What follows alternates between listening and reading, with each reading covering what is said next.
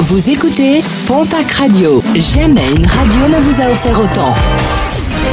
L'information locale à 9h, c'est sur Pontac Radio. Bonjour Jean-Marc Courage Sénac.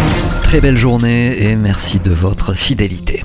Une grosse opération d'interpellation menée hier quartier Saragosse et quartier Ouse des Bois à Pau. Pas moins de 170 policiers ont été mobilisés hier tôt dans la matinée pour procéder à de multiples arrestations.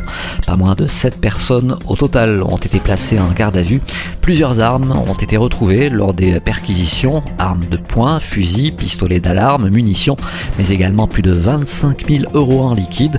Des interpellations qui font suite aux récentes déclarations de Rodolphe Jarry, le procureur de la République de Pau, qui avait annoncé vouloir rendre la vie impossible au trafic de stupéfiants.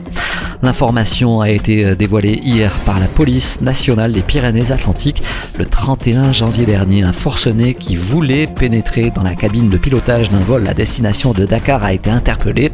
Un individu qui avait manifesté des comportements agressifs, mettant en danger la sécurité de tous les passagers à bord. Tony Estanguet, visé par une enquête du parquet national financier, une enquête qui porte sur les conditions de rémunération du président du comité d'organisation des Jeux Olympiques et Paralympiques, une rémunération annuelle de 270 000 euros bruts jusqu'en 2020, mais qui aurait été complétée selon un article du Canard enchaîné par des factures éditées par une société créée par Tony Estanguet. Mauvais cru pour les soldes d'hiver alors qu'elles se sont achevées hier. Les commerçants font grise mine en faisant le bilan de cette euh, période de soldes.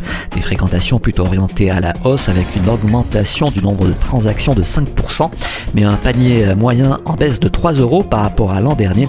Il s'est appuyé à 62 euros contre 65 l'an dernier.